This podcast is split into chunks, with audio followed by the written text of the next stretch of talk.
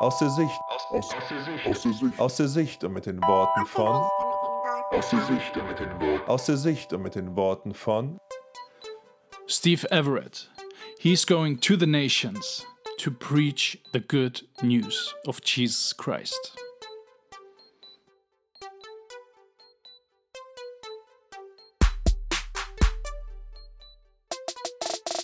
Aus der Sicht und mit den Worten von.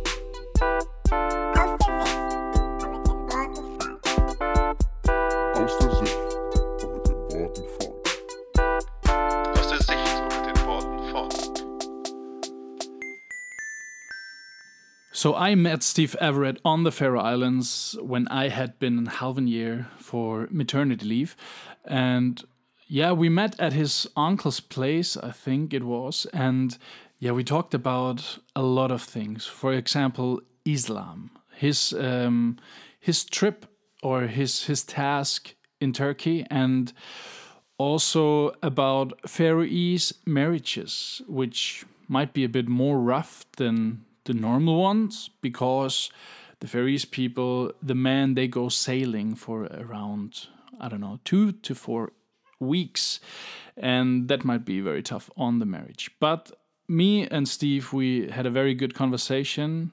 So hope you have fun. Be blessed. Die Macht der Worte. Yeah, thank you once again. Lovely to be here. Um, as you can probably hear, I'm an Englishman from England, um, and I grew up in a uh, university town in England, well-known university town called Oxford.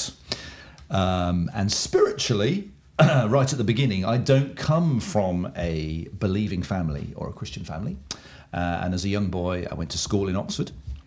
Uh, went to quite a um, a private school, quite a high academic level school, and then went on to Oxford University as well to studies. But during my teenage years, uh, growing up in Oxford, growing up in a non believing family, uh, a non church family, uh, I was basically a sort of agnostic.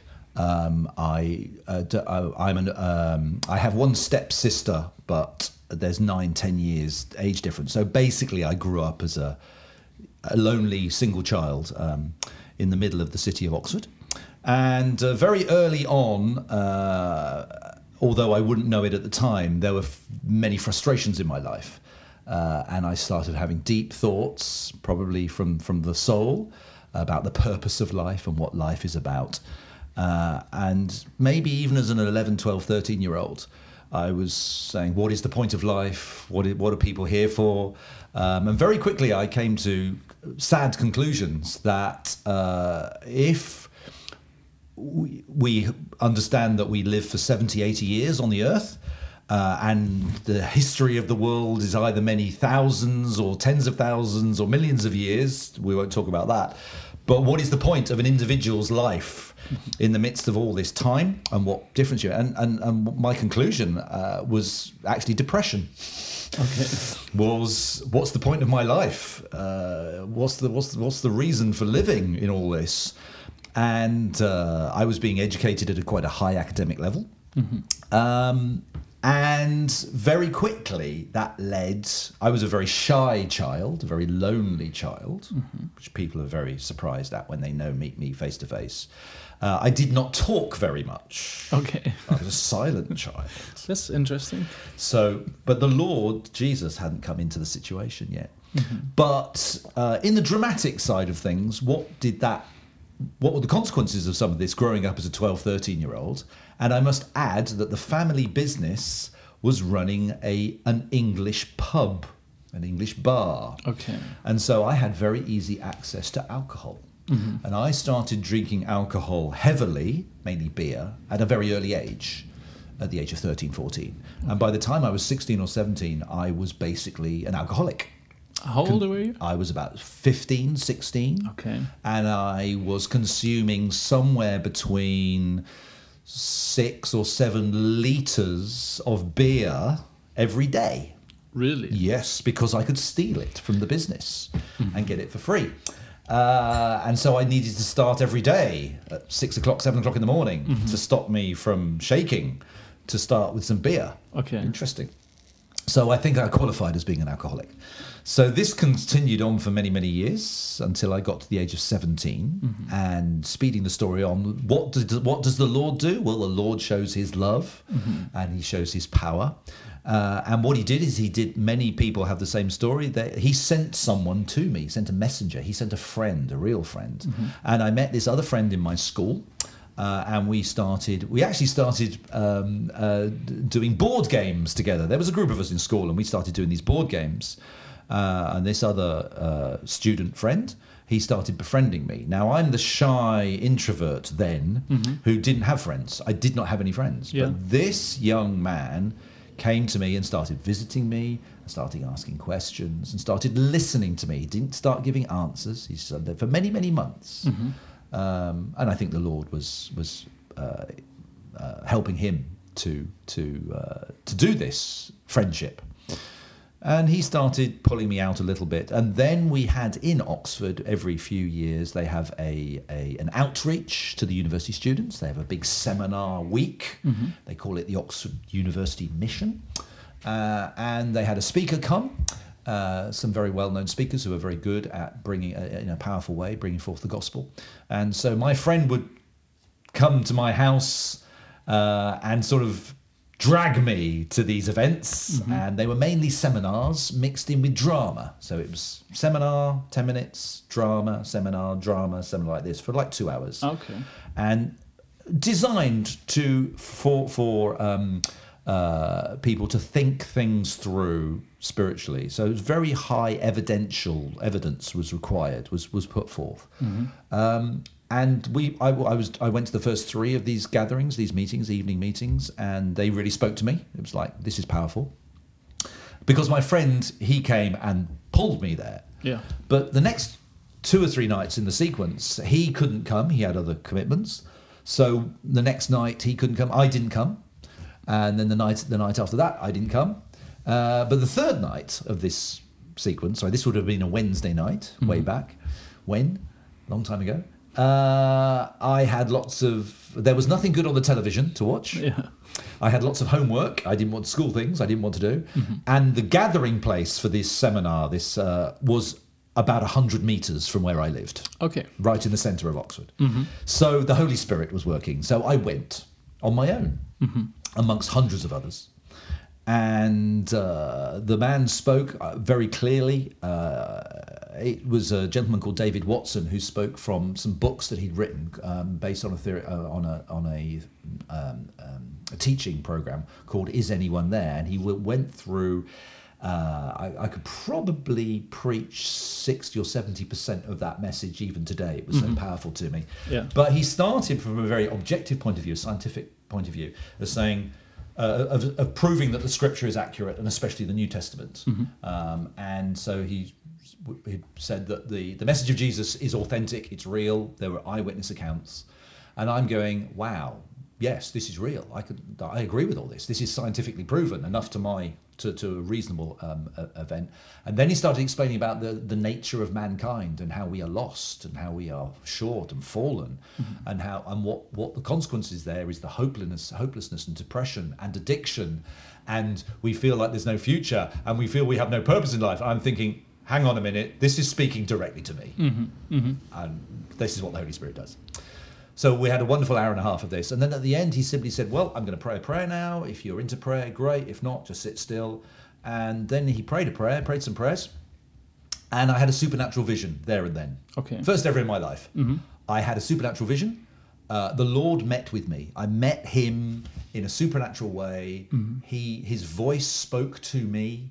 Uh, I had an experience which is a mystery, really, mm-hmm. but it was similar to some biblical experiences where I knew that I was moved in space and time to be actually present Okay. in the time of Jesus. Okay. Yes. Mm-hmm. So much so that all I can say is that I could feel the wind on my arms. I could hear other people's voices around me in the big crowd that I was in. Mm-hmm. Uh, as far as I know, spirit. I think this is a spiritual thing. It sounds weird to people from a scientific background, which is mm-hmm. me. Mm-hmm. But I was. Uh, it was maybe like a Star Trek transporter effect. Okay. but I was there. Yeah. And the Lord spoke to me while I was there. I saw not him face to face, but I saw the Lord Jesus. And I won't go into more detail because it's a longer testimony, but he said many things to me, which was a shock. Uh, and he said, the, the core was, Will you surrender to me as Lord? Okay. That, that was the core. Uh, he said it directly, and he had other things he wanted to talk to me about.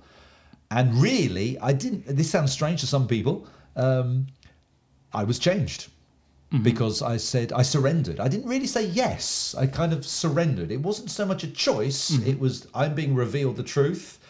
It is obvious what you have to do. Mm-hmm. So I surrendered to his lordship. And that night, that very night, Yeah. all my sense, well, actually at that very moment, I could feel a heat running through my body, starting at the bottom of my, my from my feet, mm-hmm. running up through my body, through my cells. Mm-hmm. I could feel things change. I could feel a heat and I could feel a reconstruction. Okay. I don't know if it's a spiritual thing or a biological thing, but I could sense my body was changing. Okay. Wow. In that period, uh, before that period, I had an addiction to alcohol. After that period, I had no desire for alcohol whatsoever because I was filled with something from king from the from from the heavenly places, a joy, a warmth, a presence, which the desire for alcohol was completely removed. How long have you been uh, alcoholic? Alco- well, I probably about five, six years, from Okay. about th- 12, 13, all the way up to 17. I was 17 when this happened, 17, 18. And so I was quite seriously, Yeah. you know, a daily drinker. Yeah. Uh, and I did not need to drink any alcohol for four or five years. I just didn't need it. Okay. Had no attraction. And then afterwards, don't worry, I think I have balance. I don't mind the odd beer or the odd glass of wine, but I have very, very little because I have, don't have the desire for it. Yeah. It's interesting. Okay. So this is nearly 40 years ago. So there we go. Over. uh, yeah, coming up 38 years ago. Uh, and at the same time, his presence. I think whenever he takes something away from us without going to preaching mode, he replaces it with something superior. Yeah. That's important. Sometimes when we pray for people or help people, we say, oh, take away the bad thing. Yes, hmm. that's partly true. But it needs to be replaced with a kingdom alternative, which is superior. It's what Jesus talks about when the demons leave. um, Absolutely. They go to the desert. It must be refilled Yeah. by the presence of the Holy Spirit, which blocks. Mm-hmm. So, number one, I got a healing from alcohol addiction, mm-hmm. and I got healed from any withdrawal symptoms. I never suffered any withdrawal symptoms, which some people. So mm-hmm. this is a little unusual. Yeah. Miracles. yeah. Also, as you have already mentioned, I went. I had a character change. Mm-hmm. I went from this scared, frightened, introvert, and angry person, mm-hmm. very angry inside, a very hateful person. I hated people around me because I thought they were stupid. which They are. Because I could see all the foolishness of man, Yeah. and my response to it was hate. Mm-hmm. And the Lord just replaced it with His compassion for people. Okay. And he said, No, I don't want you to be an introvert. That wasn't my character that I wanted you to have. I am replacing it with, well, I don't know if you call me an extrovert. I don't know if you call me an optimist, but I had a, and I was overwhelmed with joy mm-hmm. and I couldn't shut up. and people noticed it very quickly. So it was a probably an instantaneous personality change. Okay. Uh, to which I might like to encourage people if if you're wanting to do something for the Lord, and you might say, "Oh, my personality can't do that sort of thing," be careful because if the Lord wants to change your personality to serve Him, Yeah. He can do it. That's my testimony. He can change your personality if He needs it. So Yeah. and uh, yeah, and a few other things. So I, I went from a non-Christian background, a non, basically a non-church background. Although I must add that I was into singing in choirs, and I sang in church choirs. But I'm afraid those churches were very liberal and very dead, and not focused on His word. So they were very formal and traditional. So they were Holy Spirit really wasn't there. But I sang in a lot of choirs at the same time. Very unusual thing. But the transformation was through a, through a vision Okay. through the gospel So uh, meeting bef- of Jesus. before we end this session, Yeah. um, we now, right now, we are here at a society which struggles with alcoholism. Um, and not everyone is as lucky as you to uh, get like within whatever minutes or hours uh, a total transformation. What do you think, um, or what would you advise to people who would get rid of their um, addictions Mhm. if it's not happening like in your case? Yeah. Wow, that's a great question, and it's a complex question mm-hmm. because addictions, and there are many forms of addictions, they come into our soul Yeah. and they captivate us. Mm-hmm. And they have a, to the flesh and to the soul, they have an attractiveness. Mm-hmm. They do give us something. They give us a high, a feeling of warmth, maybe a feeling of love. But they, because they're not based in Christ, they eventually will fall. And when you fall from it, it's a big crash. Yeah. And of course, there is there are medical approaches as well, which I think are beneficial. There are medical approaches and, and psychological approaches. I would say it's a great question. Um, recognize the the addiction, come clean, be honest, and addicts. We're very good at self deception. Mm-hmm. We deceive ourselves. We will admit we have a problem because the consequences of the problem are normally very clear Yeah. but allowing the Holy Spirit to go even deeper, mm-hmm. and I don't want to sound too like Calvin here, John Calvin, Yeah. uh, but we are pretty wicked inside, mm-hmm. and that's hard for us to admit. So I think for addiction, it's it's coming clean and coming before the Lord, and saying, Lord, show me who I am, and show me show me that it's bad, mm-hmm. and I don't want to just show it in a very victimized way. Show me that I really need help, and I need serious help, and I need help completely, and and and to go into greater depths of surrendering, mm-hmm. and then we connected with that he will show how broken we really are mm-hmm. and that will come with his love of compassion his compassion who says even though you are Mm-hmm. so messed up Yeah. i am still for you there's a way out there is hope so his hope will come i think it's about positioning mm-hmm. spiritually and physically mm-hmm. I think that's an important process. So motivation is what they say. What, are you motivated to get clean? Are Yeah. you motivated to be honest? In addition to that, the Lord normally, in most ways that He works, He will send a messenger. He will send a helper. Clearly, it will be the Holy Spirit. Yeah. The Holy Spirit is the spiritual helper. Mm-hmm. But normally, it comes through others, special others, and it's not that many. And I would advise people who have addiction problems mm-hmm. if they have some faith, if they have some leaning towards Christ, to ask, say, send me or introduce me two or three, not too many, mm-hmm.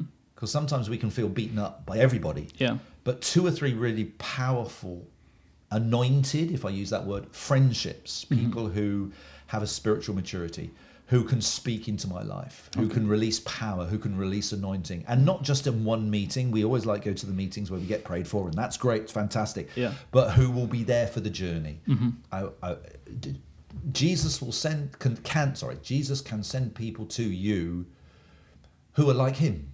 Mm-hmm. And Jesus blessed the disciples in all their brokenness. And he went on a journey, a life's journey with them. Mm-hmm. So it's not just a one off. Ask the Lord to see how he can do that for you. Mm-hmm. Send someone who can speak into your life. So men, we need a, we need an older brother Yeah. who will come in and be tough with us. Mm-hmm. And we have to sort of say, oh, dear brother, if you say, I, I need to, and who will weep with us, who will break the beer bottle from us. Uh, and I'm very blessed in my life. I have two or three pastors in my life who, who, who I have said, please, I give you permission mm-hmm. to, to, to tell me off, mm-hmm. to tell me to shut up, to tell me to stop it. And I must listen. Okay. I must surrender. I must hear what you say. Mm-hmm. So it's a both and. It's I'm not I'm not a slave, Yeah. but I I willingly say I need help, and I would like special men in this case to speak into my life if they see warning signs, and when they say Steve, be careful, I have to take note. It takes time to get there, but most addicts feel totally alone. And I, if if uh, many and if if those who are listening, you might know somebody who's has an addiction problem in, in your family or in your and you want to help. Um, go in and be honest and be real. Don't be condemning, but sit down and say and commit to a, a deeper type of relationship with that person. Offer the deeper relationship Okay. and be real because most addicts are lonely. And someone who says, I will walk with you, I will be honest with you, I will truly love you, I will never condemn you, because that kills relationships. Yeah. Uh, but sometimes I might have to bring the, um, the truth of the Lord into the situation. Oh no, thank you for the question. That's a very good question. After we talked about Steve's childhood, we also talked about what he doesn't like with the word mission and that you can't even find it in the Bible. And we talked about marriage, how he met his wife, but also what's the difficulties about a long term uh, or distance relationship. People use the word mission and missions a lot. Uh, I'd like to make a suggestion that that isn't such a helpful word. Um, it's, quite misunderstood, and especially in the area of the world where we work, we serve the Lord, um, which is the Muslim world, and hopefully be able to talk about that later on, another another session. Um, the word missions has a lot of historical background and brings up a lot of uh, imagery into people's minds, and generally that imagery is either not helpful or it's false. And added to that, I would say the word itself isn't used in the Word of God, isn't used in the Bible. Um, and so someone like me encourages people to think of we kind of mean the same thing, but I would bring it back to the heart of Jesus' orders to us, to his disciples. We're all seeking to be his disciples in whatever shape or form that means. But he gave the command to his disciples to go out to the nations, to go out to the world, to the and we I would people in English uh, use the phrase the Great Commission. Uh, sadly, I think even that's lost its true power. I like to use a phrase, if it helps people, I would say the global command.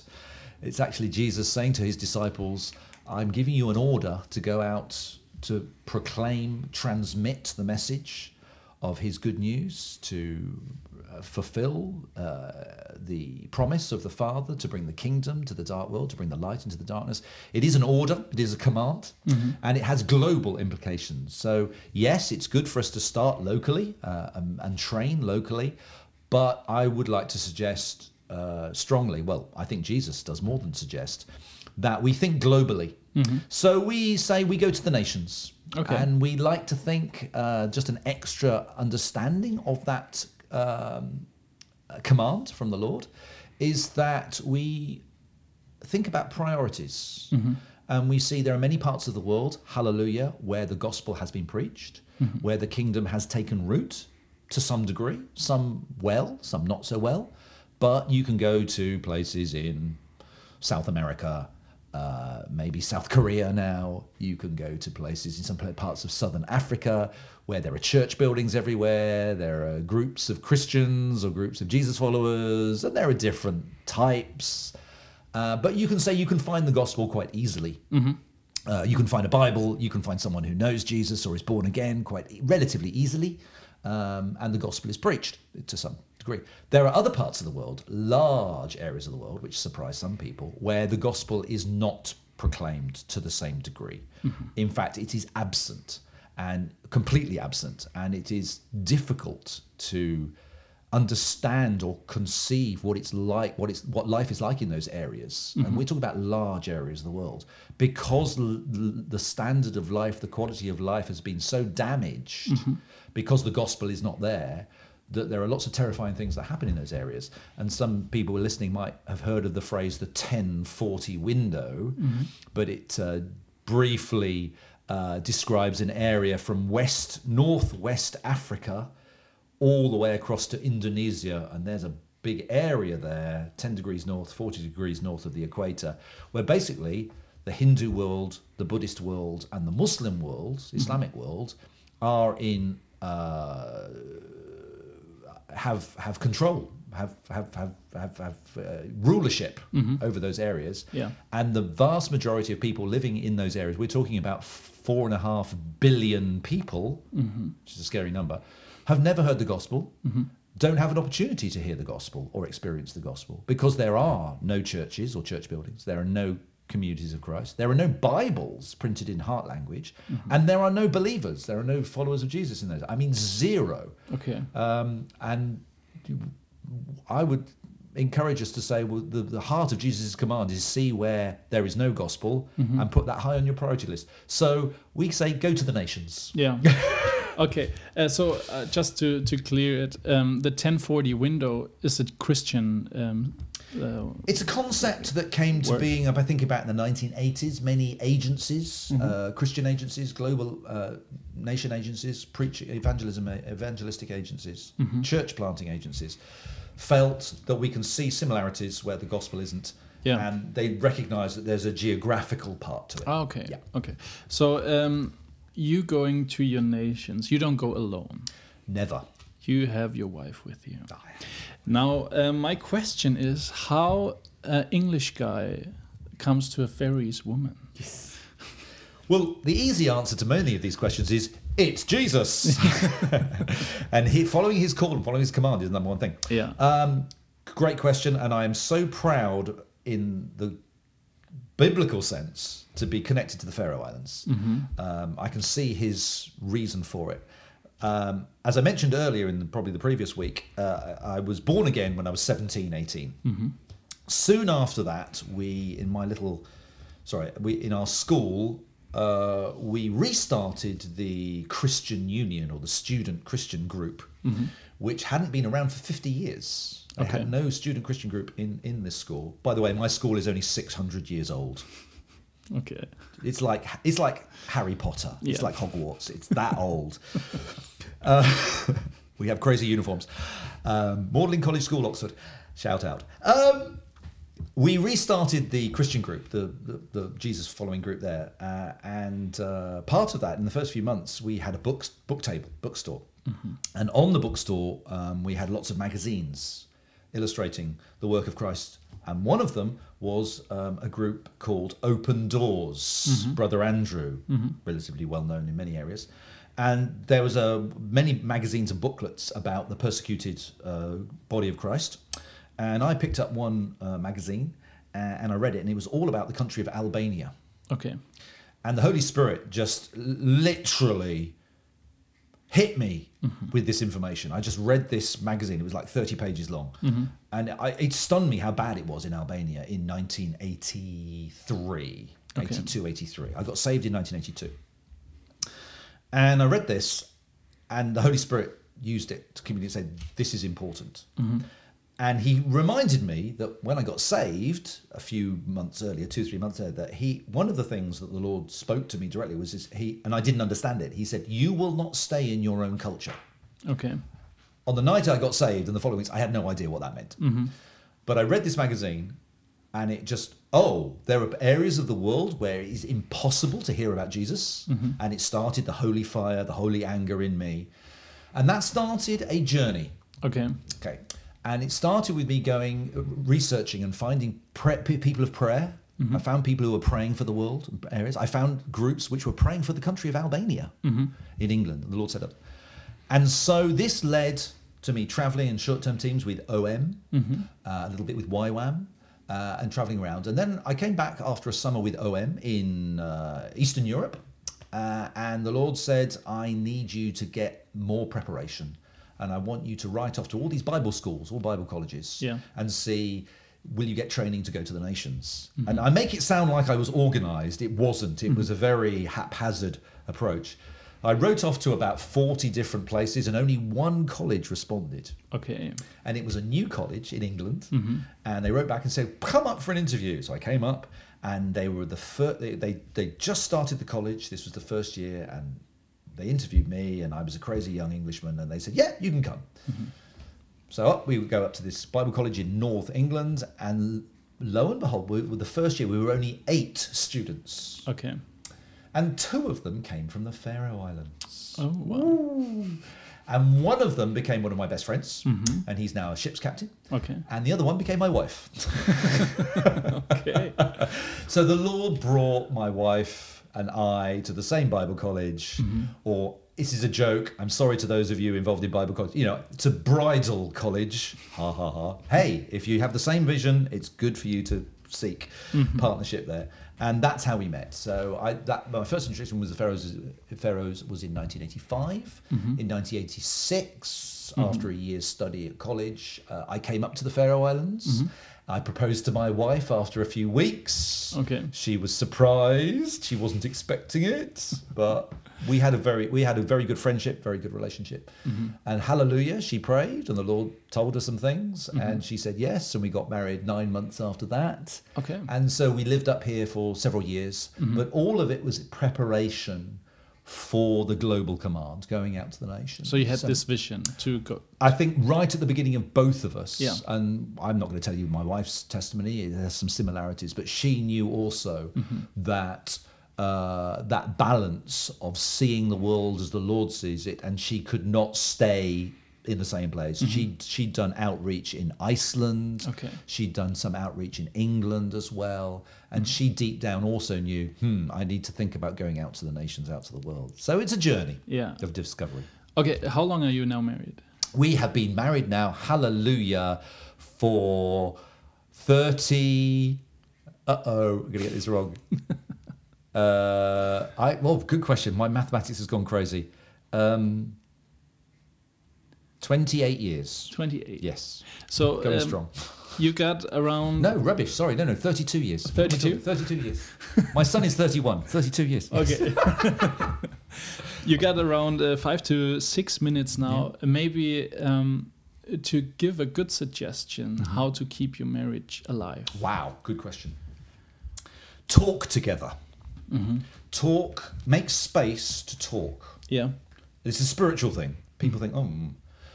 Talk about your heart, talk about your vision and your dream from the Lord, mm-hmm. exchange with each other what the Lord's doing. And if you're going through a tough time and you feel you've got a sin problem or a habit, mm-hmm. talk with your partner, your spouse, your husband, wife about it. Mm-hmm. Try to not let darkness creep in.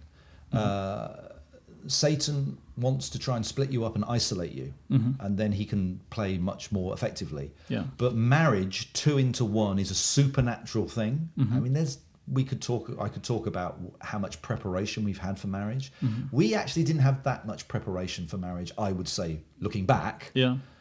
um, but understanding the incredible supernatural nature nature of true marriage at the mm-hmm. beginning is a real big help. We didn't have that. We we discovered it on the journey. Mm-hmm. But actually sitting down and making space to first communicate all the joys and all the frustrations and then filtering together what's of the flesh and what's of the spirit Okay.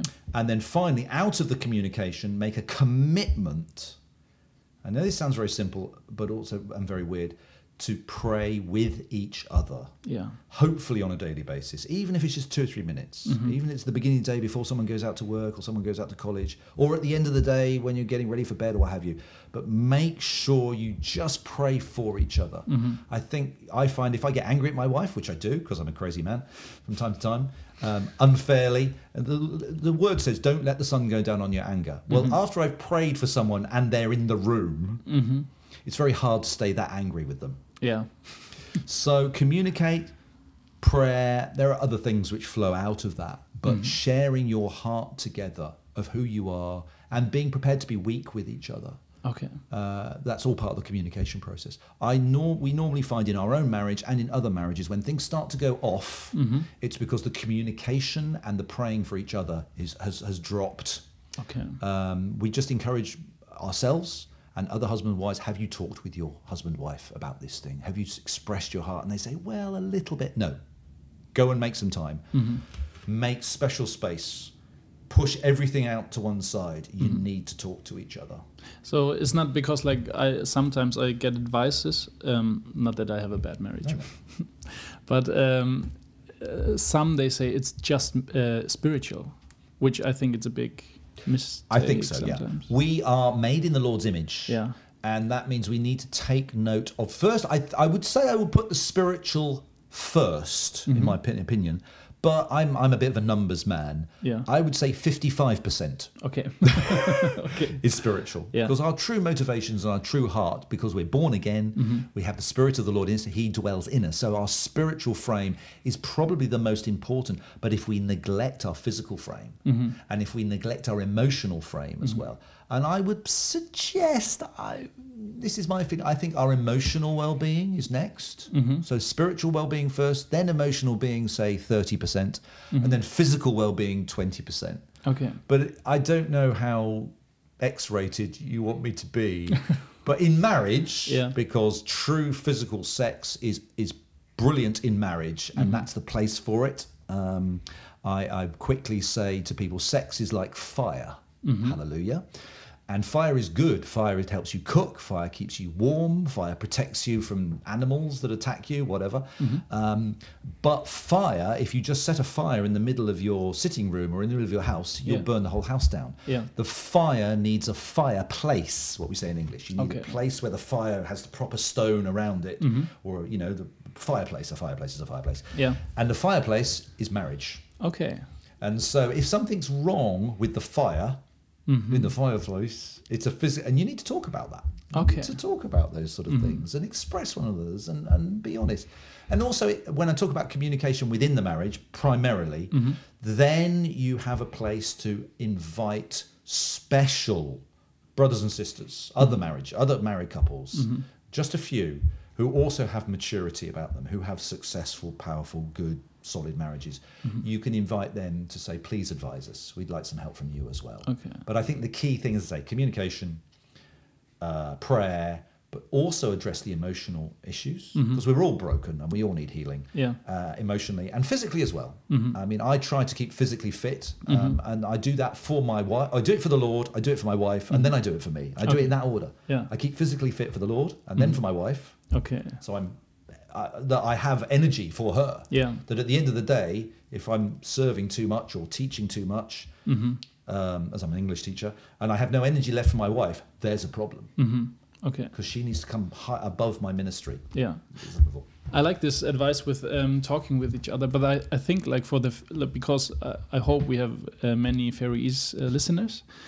Um, the culture is like you go offshore for several weeks, and then you come back. So I don't know. Could you think about? Well, we live. Uh, great question. We live in a messy world. We don't live in a pure idealistic world. uh, Yeah. but we need to have a holy model. But we are fortunate. We do have modern technology. My wife and I, at the moment, without going into the details, she has been called by the Lord to study in England Okay. for quite a large amount of the year. Not the whole year, but a large amount of the year. So she is committed to studying for the Lord, a- Yeah. a Christian course. And at the same time, the Lord has said to me, No, I don't want you living in England all the time. Mm-hmm. He still wants me in Turkey. Um, and I visit her, mm-hmm. but we have breaks of four weeks, six weeks, 8 mm-hmm. weeks, ten weeks, and it is it isn't easy. Yeah. it's, uh, there's, there's some similarity here, maybe for the for the men out at sea.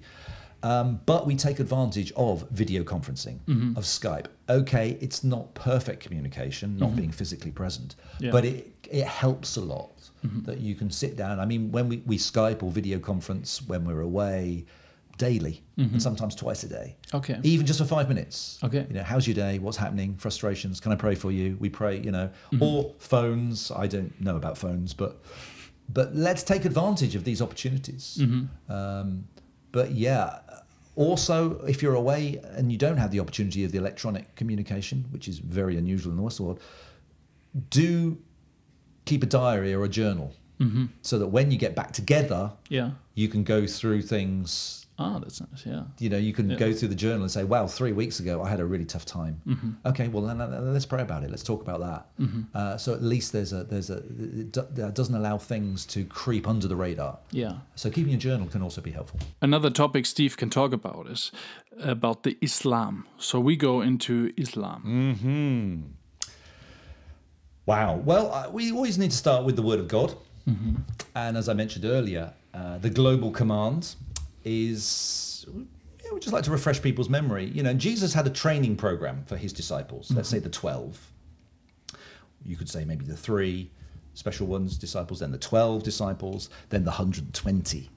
Uh, and so he chose the 12 and he gave them a, his training program and he showed them about the kingdom of God uh, and he showed them uh, that life in the kingdom is quite different and maybe radical to the culture they were in. He broke lots of cultural rules, did Jesus, and he Yeah. encouraged his disciples to do the same.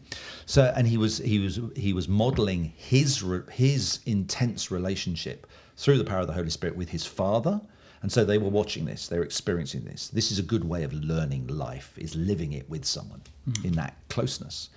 So we see this training program, a three year training course by Jesus Christ. So what's the point at the end of it? Well, the point of the end of it, his final command, as I alluded to earlier, is we go out to all the nations. It's a huge command.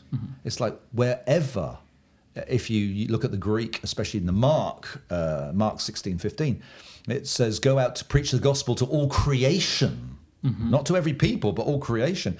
And the word creation, cosmos, means every bit of rock that sticks out from the sea. This is a big command. So we took this seriously and we went out and, and for many listen, we did not quickly jump into serving the Lord mm-hmm. amongst the unreached or the, the 1040 window. We took decades actually to filter all this information and say, Lord, well, how do you see the world? Where do you see the priorities? What what part do we play in it? So when uh, for ourselves, uh, this is our my testimony and my wife's testimony, uh, and we have many things to learn, many little helpful things. But the two questions that I think are most important when you're thinking about the rest of your life and thinking about the global commands, there are two questions which uh, I think um, really we should focus on. The first question is where. Ask yourself where in the world is, are the greatest needs, and all this needs to be processed and.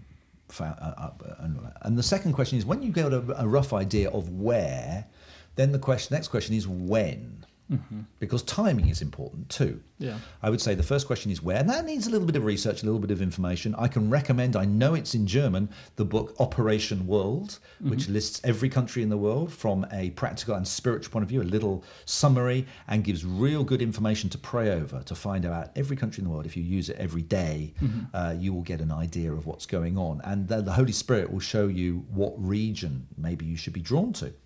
Um, people say to me, "Oh, but Steve, I haven't been called to go out Yeah. as a worker." We hear this a lot, and I say, "I'm sorry, my friend. I'm afraid that's not very biblical, because if you're a follower of Jesus, you have already been called. Yeah. Two thousand years ago, Jesus gave the call to every disciple. Yeah. In fact." I would reverse the question and say, Have you been called to stay where you are? Have you been specifically told, mm-hmm. No, I want you to stay in the Faroes. I want you to stay in Germany. I want you to stay in England. Because I think the default setting mm-hmm. is actually to plan to mm-hmm. go. Okay. Maybe not go tomorrow, that's reckless, that's stupid. But say, no, I'm planning to use my life. I want to train to become a doctor, an engineer, a nurse, uh, a physiotherapist, or whatever, a businessman. Mm-hmm. But I want to go take that skill. I want to take it to the nations. So would you say like every follower of Christ? I think every follower of Christ should seriously entertain Yeah. that the real part, pattern of their life is to go out to the world okay. because as I said, there are four there are about four and a half billion people who live in the 1040 window, mm-hmm. of which roughly three billion or more mm-hmm. have never heard of Christ, never heard the gospel, or in the Islamic sense, mm-hmm. they have been told things about Jesus which are false Yeah. and are anti-gospel, mm-hmm. and they need to be healed and helped and saved. Okay. Um, so when you look at the big picture, this is the way I do it. I want to see the big picture 1st mm-hmm. and see where the greatest need is, and say, right, I want to seek to affect that mm-hmm. to give maximum glory to the Lord. That's mm-hmm. my. I think that's a biblical thought process. So when we looked at the whole world, we looked at the unreached 1040 window, and we said, what's the biggest group in the 1040 window? Oh, the Muslim world. Mm-hmm. So then we were already filtering. We need to look at Muslim world countries. We need to connect with brothers and sisters and agencies and groups and prayer groups who mm-hmm. are focusing on the Muslim world to, to filter through the where, the where. Mm-hmm. So for a long time, my wife and I, for about 10 years, we were thinking about going to North Africa Okay. the Arabic world. Mm-hmm. And we went there. We visited short term teams. We went with OM. We went with YWAM. We connected with other groups. Mm-hmm. Short term teams are very important. I re- in the modern world, I really advise everybody who might be listening have you done a cross cultural short term outreach team in your life? Mm-hmm. I really just say there are lots of good agencies. They're not perfect. I could probably mention 20 because we have interactions with many when we're in Turkey.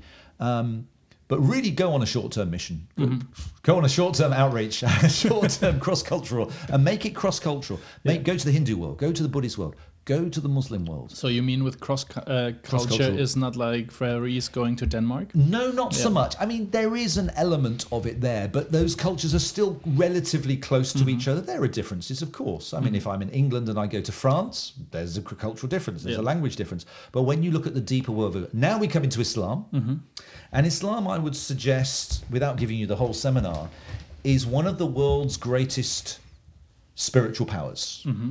If we look at the world in a big component, we mm-hmm. have the gospel of Jesus, which has mm-hmm. had a massive effect on the world. I'm not saying that everybody who calls themselves Christian is saved or born again, mm-hmm. but there's been an effect. The, the, the, the philosophy and worldview and power of the Bible has affected large areas of the world. So that today, loosely, very loosely, approximately 30%, 35% of the world either calls themselves Christian or has been affected by a biblical worldview in their legal system, in their civilization, in their society. It's very interesting. But when we look at Islam, Islam is the, probably the second greatest worldview or power and without going through the history of how Islam came to be um, through, through the through the giving of the Quran and the messengers, Islam uh, rejects the the truth of Jesus. Mm-hmm. It creates a new narrative mm-hmm. about Jesus Christ and said, no, he was not that, he was this. Yeah. So, for example, we're here, many of our Muslim friends, and by the way, I, I hope this is not sounding too hard, but I will give you the advice that Brother Andrew again says please love Muslims. Mm-hmm. Please love Muslims. Love the individuals who call themselves Muslims. There's a great problem today with us are starting to hate Muslims Yeah. and we must befriend and cross over and get involved and reach out to Muslims. In the Faroe Islands, there aren't that many Muslims. Come to Denmark, uh, sorry, come to Germany. Yeah. Lots of wonderful Turkish people Yeah. have come. and there's a fear that's been that's grown up in the Western world. I believe it's the secular world and the, and Satan and the secular world are working together to create this this this fear factor. So love Muslims. I Yeah. hope I can't stress that enough. But there is a system behind our Muslim friends, and that mm-hmm. is the system of Islam. Mm-hmm. And if you look in the spiritual realm of what we call powers and principalities, Islam actually is an idol. Mm-hmm. And I must be careful what I say here because I could get myself into legal trouble. But we hate Islam because Islam traps people and puts them in a prison and, and dominates their life. Very simply put, if I maybe I have to explain myself another minute or two, that I would suggest uh, the word religion is a problem. Mm-hmm. I would suggest when one, one reads the Old Testament and the New Testament, that in its simplest definition of religion, i.e., a set of rules, a set of laws in order to get some reward from life or afterlife. But mm-hmm. it's all about rules and mm-hmm. it's often about control. A religion sets the standard and says, you have to come under this. Well, we know the gospel is about grace, it's about new life, being born again, being raised up from the dead to live a free life under the Lord Jesus' lordship. Mm-hmm. So it's not a set of rules, it's a relationship, it's a personal experience. Religion comes along, and religion can take all different forms. Religion can be Buddhist, can be Hindu, could be Islam. It can be churchianity. We can make Christianity into a religion of mm-hmm. rules mm-hmm. without any personal encounter or experience, which is clearly detailed in the scripture. I'm going to make this statement, it sounds a bit, but I would say Islam is the perfect religion. Okay. Yeah, because it is totally dominated. In it now, it has many different forms. Islam is not just one form. There are different denominations with Islam. Mm-hmm. Officially, there are too much um, tech uh, technical background. There are seventy-two denominations in Islam, but in actual reality, those seventy-two div- subdivide into over five or six thousand Okay. different denominations and expressions of Islam. Yeah. So sometimes Muslims don't get on together very well. Um, and so Islam is based on externals. When we talk to our Muslim friends in Turkey, they know the what to do and what festival it is and, and how to present yourself. But when you say, why do you do these things? Why do you have this behavior? Why do you have this? They have no idea whatsoever. Mm-hmm. There is no internal understanding because there is no relationship with Yeah. the divine. There is no relation. When we go to the be- one of the best things I can do with my Muslim friends, my Turkish friends, is to say, can I tell you my story mm-hmm. of how I met Christ? And I have a relationship. Mm-hmm. And this is completely outside their conceptualization. Islam doesn't allow that. Okay. So I would sum Islam down briefly to bring this bit to an end. I would uh, humbly suggest, without telling you about the five pillars and the six practices of belief and all the different things of Islam, which uh, they're all external, but when we look internally, I would say Islam can be summed up in a, a, a maybe a helpful way. I would say there are two things which dominate the average Muslim's life. There are mm-hmm. two things. Number one is you cannot question Islam. Mm-hmm. You are basically forbidden to ask any questions. Okay. You mm-hmm. have to follow and you cannot question because if you question, you're seen as a, rebel and then you have to be cast out. Okay. And all the teaching and all the community and structure says you cannot question. Second thing linked to it in the ordinary person's life is you cannot leave. The punishments for leaving Islam mm-hmm. are the most severe. Okay. It's very interesting mm-hmm. when one studies. So there is a fear that you cannot question and you cannot leave. Mm-hmm.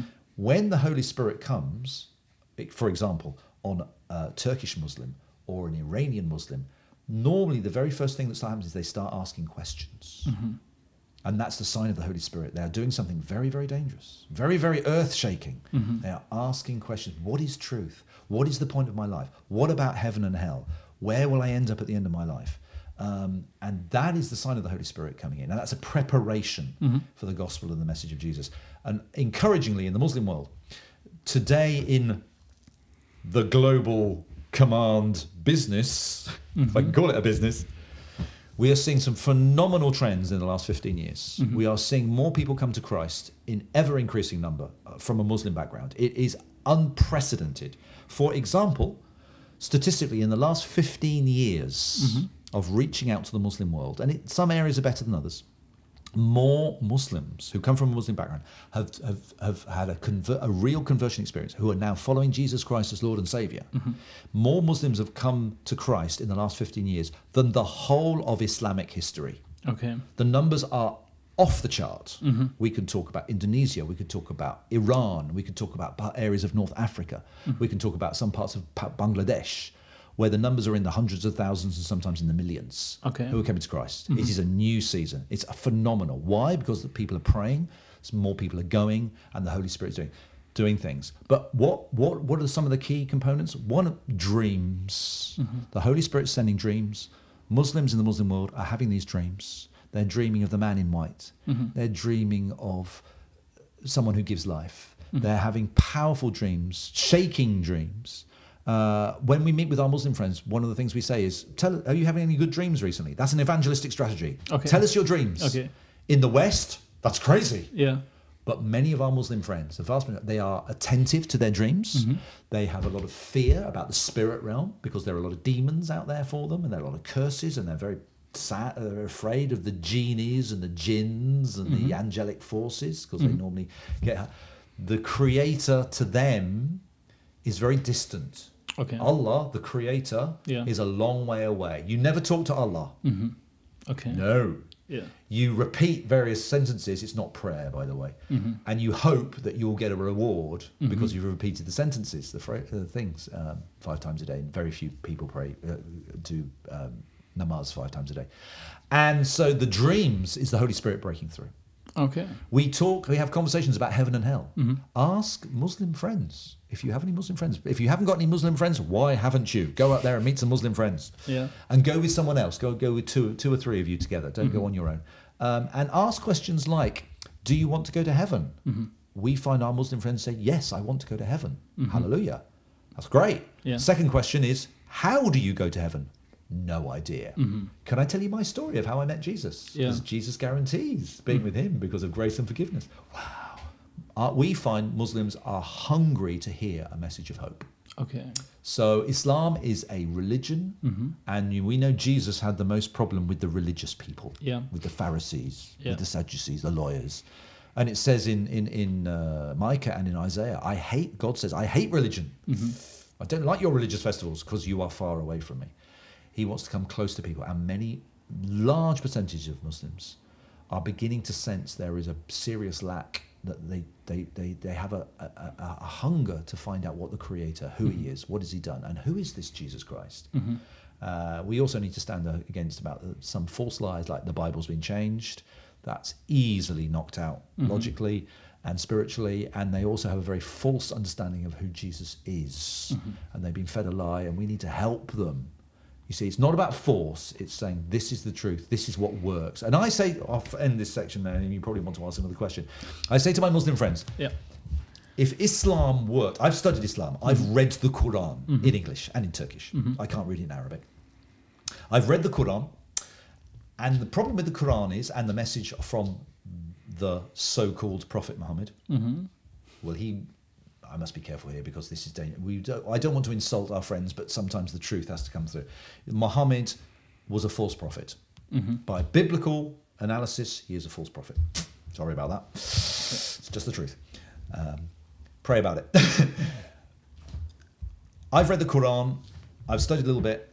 If the Quran and the message of Islam answered the biggest problem that humanity ha- has, if it solved the problem, the biggest problem, then tomorrow I become a Muslim. Okay. But not only is the answer not in the Quran, actually, even the question is not in the Quran. Okay. And the question is why are we separated from the Creator? Why do we have no relationship with the Creator as we're supposed to? Mm-hmm. And the answer is sin.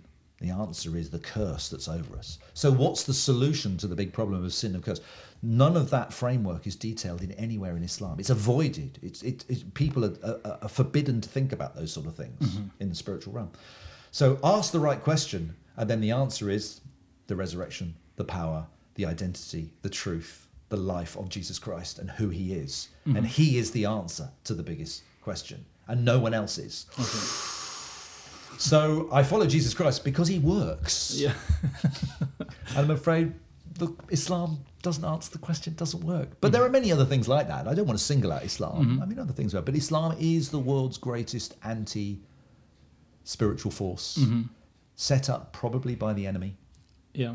in direct opposition to the gospel. So, what's the answer to, to darkness? It's not a different type of darkness. Mm-hmm. The answer to darkness is light, That's true. and it needs people with light to go there. Okay, yeah, you uh, you took my question already because I wanted to ask what I can do with my Muslim coworkers. Um, Well, uh, can I add a, a little bit more? Because that's a great question. I mentioned ask about dreams. yeah, you have one minute. Yeah, ask about, find out good questions to ask which have spiritual intensity. I I probably, But what are these good questions? Because like now I think like okay, what could be a good question to ask my Yeah. Muslim Yeah. coworker? okay, I'm talking about someone who lives in Turkey, who has uh, lived in Turkey for 17, 18 years. Uh, I go, we do public evangelism, we do preaching on the streets. I've had thousands of conversations with Turkish men. Um, uh, I would say, do you want to go to heaven? And how? Uh, would you like to hear my story? Tell your testimony. Uh, talk about uh, dreams. Ask about dreams. Are you having any significant dreams? Okay. Uh, and then the one that I haven't alluded to is after any conversation, uh, you know, make a friendship, have a conversation.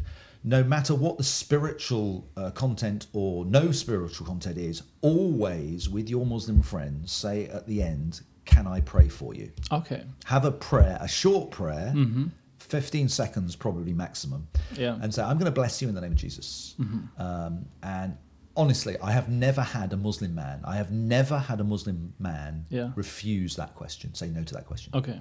Mm-hmm. So pray with right there and then. Yeah. And we have a training thing, which if you want to hear more about later some other time, which we, you'll be amazed. Okay. When you pray with someone right there and then, mm-hmm. because people are spiritually hungry, mm-hmm. they will experience the Lord Jesus. Yeah. They will sense something. They will physically sense something. We've seen so many miracles as a result of before they've even come to faith. Okay. So pray with. And I think you agreed to if I have a Muslim coworker, I don't have to have two other Christians with me, huh? I can go alone, or would you still suggest? I would it? say the general principle from the kingdom is everything is done in teams. Okay. And The one to what? No, I think you need, uh, need needs at least two of you uh, as primary effective. I know the modern world is difficult, Mm-hmm. uh, but I would suggest the first step if you're in a workplace Yeah. And you've got other Muslim co-workers there. Hallelujah, the Lord's brought them Mm-hmm. Yeah. to meet you. Yeah. Wow. The first step is not to go alone. The first step is to find another follower of Jesus in your workplace, and, and two of you, at least two of you, go together. Okay. So, what are you doing in? Uh, first of all, you're in Turkey now. Mm-hmm. Is it very dangerous for you there? Absolutely not.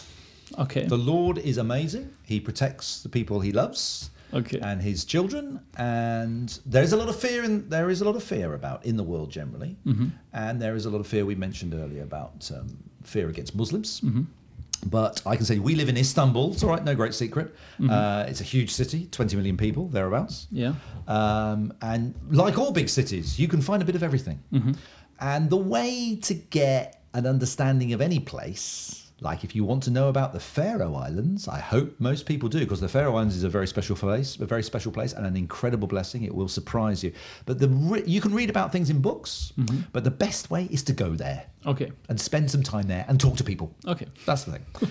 now, when we come to Turkey, let's be. Uh, thank you for so much. Turkey is a very uh, phenomenal place, fantastic place. Uh, it is a dark place as well, but is it dangerous? Well, if you're following the Lord Jesus, the answer is no. And of course, it is more complicated than that. And people may have heard stories recently in the press about uh, a few pastors who've had problems. An American pastor in particular has been in the, in the international press called Andrew Brunson. He and his wife were friends of ours. And so we've tracked with them. Uh, and he was put in prison for two years. Okay. Uh, three years ago, he was put in prison. And the reason he was put in prison was basically, I'm simplifying, is not because he was a follower of Jesus Okay. and not because he was a pastor, but what the authorities did. Uh, and we have a very suspicious part of the culture in Turkey where people have a lot of fear.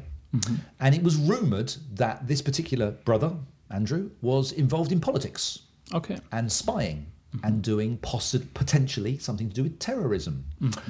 Now, as soon as you get linked in in many parts of the world, but Turkey especially, if you if you get sucked into political activity, then the trouble starts. Okay. And that's what's been happening in the last few years is that whenever uh, the work of the Lord has been held back, uh, indirectly, it is the devil, it is Satan, Yeah. who is twisting things up and making things difficult. Clearly, because he likes Satan likes it that people can't hear the gospel and can't experience the gospel. So he wants to restrict everything. But how is it done? What is the methodology? Well, in Turkey, it's done by generally by politics and political games. So our dear brother Andrew, as an example, was uh, lied about Okay. they found a a um, um, what do you call them a, uh, an, an informant who came to the police and said this man is involved with this group and this group and this group. And it was either complete lies and or twisting information so badly. It was embarrassing. And all through his trial none of this all this evidence was shown to be completely false. But because of pride in the situation he was held he was detained in prison uh, without uh, without being found guilty for two years, and lots of games are played. And sadly, in the short term, the way forward was for him to accept a very low charge and leave the country. So you could call it persecution, but it's not because he's a follower of Jesus. And they actually stated in the trial that it had nothing to do with the fact that he was a Christian or a follower of Jesus. Okay. It was all these political connections. Now, we have had seen in the last, just to fill it, uh, there's probably too much information here. In the last year, please pray for Turkey because um, there has been an, uh, a, a small increase in. Uh, uh, I don't want to use the word persecution, but problems for those of us who are cross-cultural workers, not the M word. Um, and we have, sadly, we have lost. We have had visas have been denied to around 20 families who are mostly Americans. So if you're an American out there and you want to come to Turkey, get some special protection from the Lord, get some extra prayer, get some extra preparation.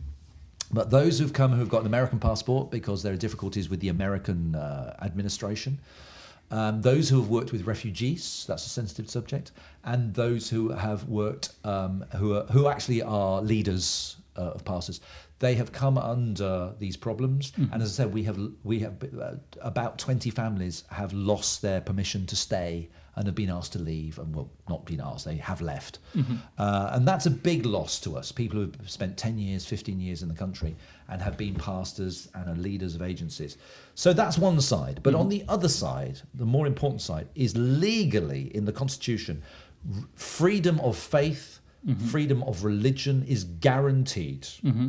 And whenever I go out with groups and teams, uh, come and visit for yourself and have a look.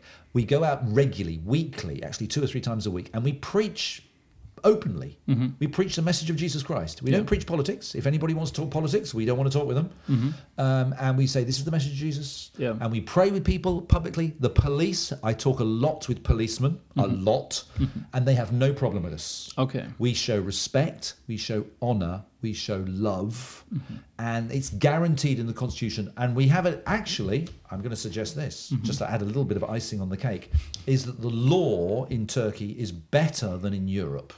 Okay. Freedom of faith. Because we have laws that were brought out about 10 years ago, mm-hmm. probably to sweeten the deal to join the European Union. We Yeah. don't care. But the law was improved Mm-hmm. to we- in three specific points. I'll give you one of them. That it is not only is it legal to preach Jesus, mm-hmm. it is legal to present the gospel. It is legal to live as a follower of Jesus, mm-hmm. and it's legal to have church buildings. All legal. You have to get the right permissions, but but not if anybody, if I'm, for example, if I'm out on the street with a team, as I said, everything is in teams, and we are preaching the gospel, if someone objects, a Muslim man who starts shouting at us and says, You must stop, you're doing this. First of all, they haven't understood the message, they haven't been listening. They've got mm-hmm. a sort of religious. But in actual fact, it is a crime in Turkey to prevent someone from presenting their faith Okay. and it's it's a crime to be punishable by up to three years in prison. So I'm not breaking the law if I'm preaching Jesus. If anybody wants to stop me preaching Jesus, mm-hmm. they are committing the crime.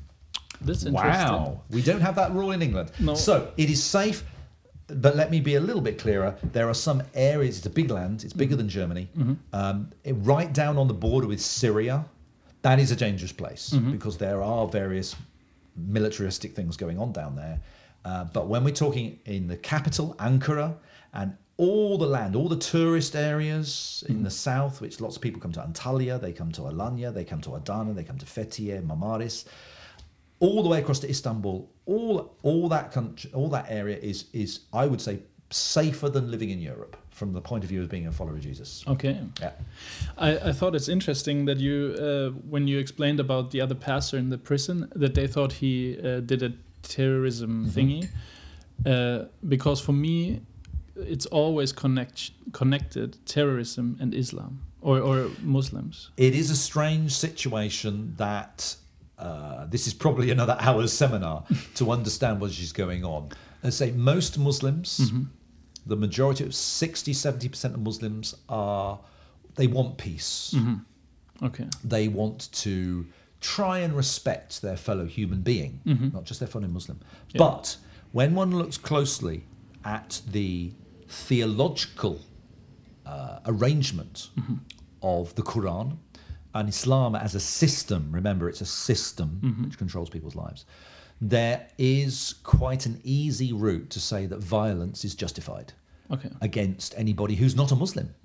And it's not very well hidden. It's quite, I mean, I have to say, uh, there are various uh, things you can read, things you can study, but the Quran as a book, it's not a very big book, it's about the size of the New Testament. Um, it is a very violent book. There are a lot of violent verses in it, Yeah. and they are aggressive, and they are aggressive mainly against two different types of people. Number one, those who are not Muslims. Mm-hmm. A lot of angry verses against those who are not Muslims, those who are not in the house of Islam. Yeah. And the second group are those who anybody who who leaves the house of Islam, mm-hmm. and they are they are pretty horrific verses. Mm-hmm. So there is a space there. Yeah. Yes, there are interpretation things. Um, for those of you who might have Muslim friends, and the phrase Islam is about peace and tolerance, I'm afraid that is a bit of a twist. Okay. There, it's not a full truth. Uh, I would encourage you to look up. I'm sorry, it's an English word, a technical word. Is to look up the theory or the theology of abrogation. Abrogation, which basically means in the Quran when you list it chronologically in time, what was written first, what was written last, if there is a conflict of understanding, conflict of logic, if, if one verse says this is black and another verse says this is white, the same thing, mm-hmm. which one is right? You have to you have to compare. Mm-hmm. And the answer is simple. In standard Islamic theology, whichever verse was written last mm-hmm. supersedes. Now, I'm afraid the most violent verses that we have, chapter 9 in the Quran, was written near the end Mm-hmm. of Muhammad's life. Mm-hmm. And it supersedes any verses which talk about peace, love, and tolerance. There only are three verses in the Quran which talk about tolerating people. Mm-hmm. There are, wait for it, 120 verses which talk, well, they're called the war verses. And they, they advocate violence. Okay. But most Muslims don't know this. So there we go. Okay. Just uh, not to get off. Yeah, yeah, that's great. of you of our topic. Um, so what you do is you go on the streets, like just if you would go shopping and then you talk to people, like, or like this classic evangelistic. Both and both mm-hmm. both. I mean, we have a list of about twenty activities mm-hmm. that we have found ourselves, my wife and I, and others. And first, first, first point to make is always work in a team. yeah. Seek to work in teams. Mm-hmm. But yes, because we have freedom, we must have open air preaching. We have distribution of tracts. We distribute a lot of tracts. We distribute Bibles. Uh, you can just give out Bibles like free gifts. Um, we don't advise that. We'd like there to be some relational content. You, know, you have a conversation with someone, raise up, say, and then say, "Oh, by the way, let's look into the Bible, Yeah. into the New Testament," and then at the end of it, say, "Oh, I'd like you to have it." That's a nice relational Okay. style. Yeah. Um, but we have the freedom to do this. Uh, evangelism. I would say the most pressing need practically for the kingdom of the Lord in Turkey is evangelism Okay. in all different forms, but the higher the form, the better. Power mm-hmm. evangelism, we really like. Praying for people, praying mm-hmm. for healing. Mm-hmm. Now, I haven't given you much context, but the sad situation in Turkey as a land is the body of Christ is very, very, very, very small. The book Operation World, which lists all the countries of the world, still says that Turkey is the world's largest unreached country in the world, mm-hmm. which means something like this. And listen, the, the figures are a little bit flexible, but you get the tone by this. There's about 85, 85 million people in Turkey, a little bit more than in Germany, mm-hmm. but less than 4,000 followers of Jesus. Mm-hmm. That's the numbers are tiny. Yeah. So it's one in every 20,000, one in every 30,000. Uh, uh, and when you understand that's the context, it means that everything is very fragile and very experimental. The body of the groups of believers, uh, if you want to use the word churches, are very, very small. There aren't. I won't tell you how many there are, how many churches there, because that is a very uh, dangerous number to know. Yeah. Uh, but we're talking about groups of six people, eight people meeting in the odd city here and there. Clearly, Istanbul, Ankara, Antalya, another city um, in the, in um, uh, Izmir. Those are the four cities which have the most. But they, for example, in Istanbul, this is a public number. Uh, there are only around thirty or forty groups of believers for twenty million people. Okay. So there's a lot of nervousness and fear amongst the Turkish believers. They find it very difficult to be bold and they need release in that. So, what do we do? Yes, we do bold evangelism. We also try to do a lot of prophetic work because prophecy needs to be raised. We have very few prophetic people. Yeah. Uh, we definitely need to do a lot of discipleship training and orientation. Uh, and we have a lot of visitors. We have a lot of teams that come from outside, and they are an incredible blessing. And we need more. We could have 20 times more teams, and we would we love it. So, personally, if you ask what me and my wife do, um, we're involved in evangelism, we're involved in I'm sorry, I've confused you because I've mixed everything up. After the bold evangelism, mm-hmm. we have a very uh, powerful ministry, which is the oldest ministry that's been going on in Turkey for mm-hmm. 60 years, mm-hmm. and it's called the Bible Correspondence Course. Okay. Okay, the BCC in English. And basically, seekers hear about the information and the courses, and they request, I'd like to find out about the message of Jesus or the message of the New Testament. Mm-hmm. So they have to write in, they have to email in, they have to mm-hmm. phone in. Okay, mm-hmm. so hopefully they get a tract on the street or they go to a concert that we put on and they get, say, contact this email or contact this address or phone this number, and we will send you a course about the message of Jesus. Okay. Uh, up to about a year ago, every week we'd have 200 seekers every week, fresh seekers. But now the number has doubled.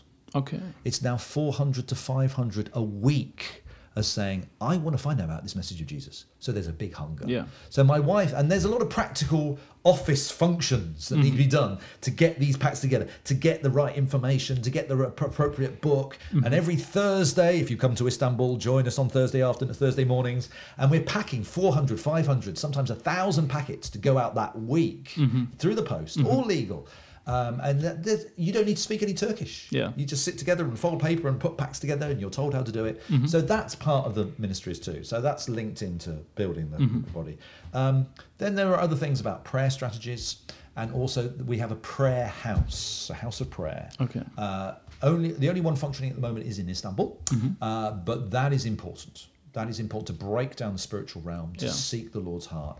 Uh, and I personally spend 10 to 20 hours in the house of prayer. Okay. Which people go, wow. So- Such a holy man. it, no, it's a crazy man. I need it. Um, so those are some of the things we do. But apart from that, it is yes, going out in groups, Mm-hmm. in twos and 3s or bigger groups, and trying to seek an opportunity Okay. to challenge Mm-hmm. uh, and to, to, to, to help people to be ambassadors Mm-hmm. for Christ, to be bold, but also to be compassionate. Um, and there are many hungry people. So, Okay. yeah. So, and when you're on the Faroes, you also have like a, a preaching ministry. Or I mean, we're invited to share and to tell our story and to Mm-hmm. encourage people to vision and hope, hopefully to build up people. But to be honest with you, behind it all, the secret agenda, ha Mm-hmm. Yeah. ha ha, is to build people up to the point where they can leave the Faroes. Okay. okay. and maybe join us in Turkey. yeah. Okay, so we come to the end. Uh, before we come to the question, what do you want to tell the listeners? I I have another one. Good. Um, ah, yeah, um, yeah, we come to that later. But um, do you have right now two favorite songs? I know it's very unprepared, but we have like a playlist on Spotify, and we would like to put on for the listeners of the podcast Okay. that they know. Okay, Steve Everett is listening right now to those two songs, Wow. or has those songs. Uh, that's a great question. I actually do lead. I am a praise leader as well. Okay. I lead praise and worship, and so I'm afraid two songs. If I go right back, Yeah. there are two songs. Or maybe influenced you in your life, Oh yeah. or encouraged you. Uh, my, I won't say friend, but person who I have met personally, face to face, and prayed with, uh, Graham Kendrick, went from England. Uh, Shine Jesus Shine. Okay. Great verse, great song, prophetic prayer. Shine, Jesus, shine. Okay. Um, um, and also, oh, there are so many songs which I, I normally have 10 or 20 which I like. okay. I would say by Delirious Majesty. Okay. Not the old, not the original Majesty from the 70s, 80s, but um, um, it might be Here I Am. Yeah. Okay. Yeah. Okay. But Majesty, those those two will work for me. Okay. I sing them a lot. So before um, we go for the last questions, how can we contact you? Like if I'm as a Listen, listener interested. um, actually, the two I think the last question um, and this that question are the same. We're just happy to invite anybody to come and visit us because it's so easy to fly. I mean, flying from Germany to Istanbul, we live quite near Yeah. to one of the the the, the uh, Asian airport, uh, and we say to people, "Come, come and have a look. See, come, come, come and hang out with us. Just follow some people like us, or we'll, we'll you know, we'll put you with some other um, South Koreans or American workers or some Turkish pastors, and just just have a holiday with a kingdom intention." So all I would suggest, if any of this is of any interest, if people say, "Oh, I'd like to try that. I'd like to think about that," Yeah. I think the, the easiest thing is either look up online, just Google Yeah. the uh, Bible correspondence course, Istanbul. Put Istanbul in the search, and that one. The Bible correspondence course. That's a central hub of finding out about the work. It's in English and in Turkish. Okay. Uh, Istanbul. Um, Put it Istanbul or Turkey in there. Or um, I'm told by you, Steve, you can put my personal email up there. Uh, and just contact us by email, me personally. Yeah. Um, and don't worry, you can say whatever you like. It's quite safe and sound, uh, Mm-hmm. and we have no fear from the authorities and everything like that. But just email us Mm-hmm. uh, at steve1982saved at hotmail.com. Okay. Um, and you'd be welcome to come Yeah. And uh, we love having visitors. And I'm saying, I guarantee your safety. Okay. Uh, we will put the, the links to the show notes, also the email address. And now, my last question is what would you like to tell the listeners? yeah.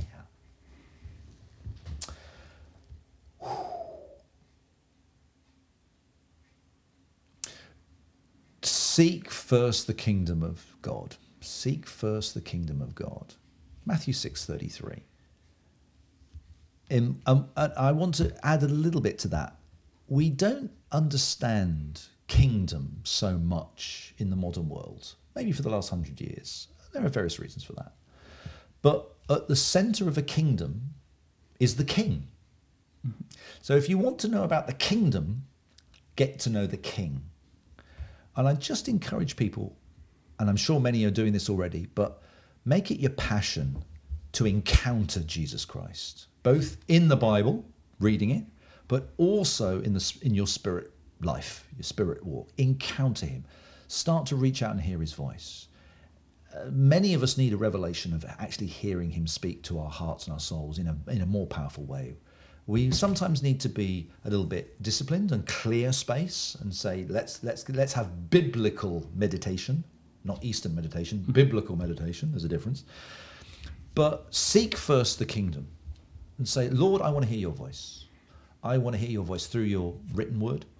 I want to hear your voice through your Holy Spirit word, because He's promised to speak to us and teach us. But seek first the kingdom, and then you will find mm-hmm. that you will be called to the nations. That you will, well, no, no. You won't find your you're. You, you, yes, you will find that you are already called to the nations, and that you will start a new, different journey, and you will look at life a little bit differently, and you will find different partners and people to to be with. That you will have a wonderful time with your fellowship, with your church, but it will alter who you spend time with. Uh, you hopefully you'll spend some time with some Muslim friends, but you'll also spend time, uh, uh, invest time with others who have the same vision, the same frequency, and the same harmon- harmonics. But seek first the King of the kingdom, um, and that will bring forth mighty changes, but a different life. Because my testimony is this: is we went out to Turkey long term after 20 years of training. If I, and we've been in the country now for 17 years. And now I look back and I see other brothers and sisters who I grew up with who are following the Lord. They're doing things in churches in England and Scandinavia. And then I look at our lives together and I say, I have changed remarkably. I can see that the Lord has taken me on a journey and on an adventure, and there have been great successes and there have been great failures. And we've had hard times and phen- phenomenally good times. But I can see that if I'd remained in England and lived the normal evangelical, charismatic, whatever life, I would not have changed so much. Mm-hmm. I can see this adventure is worth it. It's an investment, it's a big challenge, but it is far. And of course, it's like trying to explain color to someone who's blind. But I would say that if you seek the King and hear his voice and then get a heart for the nations, the global command, that it's an adventure worth investing your life in. There is a cost, there's a sacrifice. We don't own anything, we're happy with it. The Lord looks after us. But the, the, the, the extra that he shows, uh, I would not have it any other way. Okay. Thank you, Steve. It was very nice uh, to talk to you Thank you for the opportunity. and uh, be blessed at your going to the nations. Hallelujah. Thank you so much, Steve. God bless. Blessings to everybody out there. Vielen Dank fürs Zuhören. Folge uns auf Instagram, Spotify, YouTube und Facebook. Wenn dir diese Folge gefallen hat, abonniere unseren Kanal und wir freuen uns über 5 Sterne bei iTunes. Wenn du Fragen, Anregungen oder Verbesserungsvorschläge hast, kontaktiere uns unter die Macht der Worte at mail.de. Wir hören uns nächste Woche wieder.